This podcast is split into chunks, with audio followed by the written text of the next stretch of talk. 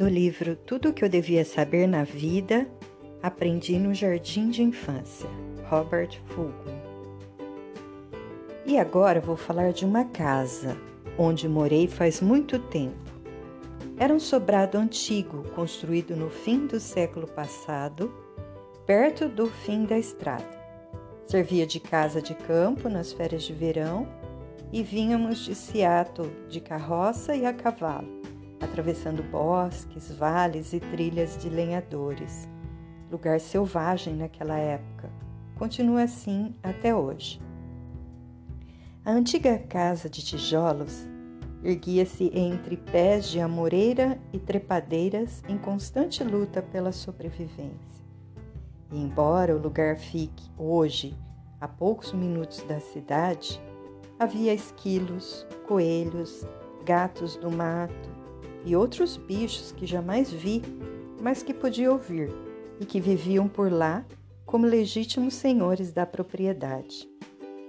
E os guaxinins, havia guaxinins em nossa casa, dos grandes e muitos.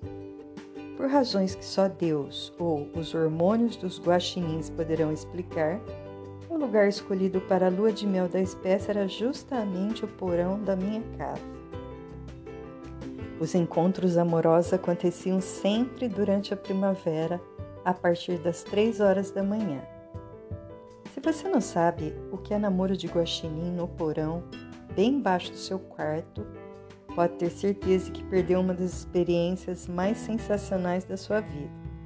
Para não exagerar, pode-se dizer que é um acontecimento pelo menos diferente. Se você já ouviu as insuportáveis brigas de gatos madrugada dentro, pode começar a ter uma ideia, mas precisa multiplicar por 10 tanto o volume quanto a intensidade dos sons. Não é nada que possa, nem de longe, lembrar um som sensual ou erótico. É mais parecido com três sirenes de carro de bombeiro disparadas ao mesmo tempo. Lembra-me da primeira vez que aquilo aconteceu. Como as condições não eram favoráveis a um sono reparador, saltei da cama. E quando digo saltei, quero dizer exatamente saltei. Isso é, metro e meio para cima, eu, os lençóis, os cobertores. Depois de ter recomeçado a respirar e de haver ajustado meus batimentos cardíacos à nova taxa de adrenalina, procurei uma lanterna e fui espiar no porão.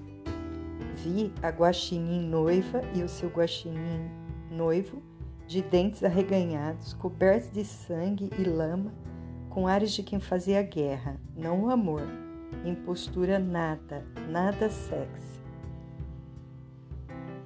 Nem minha presença, nem a luz da lanterna conseguiram distraí-los. Entre mordidas, urros, uivos e rosnados, o embate amoroso prosseguiu.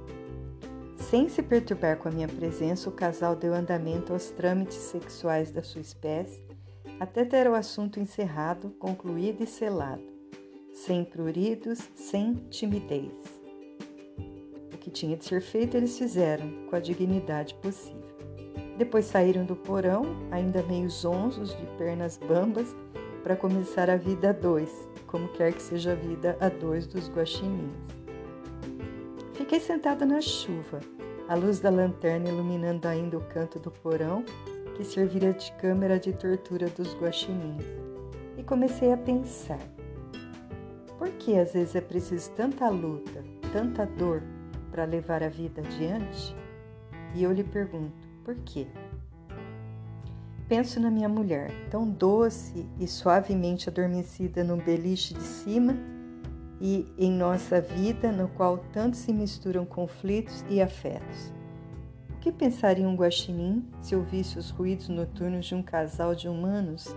Aquelas conversas intermináveis, tipo: se você me ama mesmo de verdade, você não deixava suas meias no chão do banheiro, nem. Seguido imediatamente de um ah, é? Mas você já esqueceu do dia em que eu lhe pedi que e você nem? Porque o amor não é, não é, porque o amor não é um pouco mais fácil? Sei lá. E os guaxinins guardam as sete chaves do seu segredo.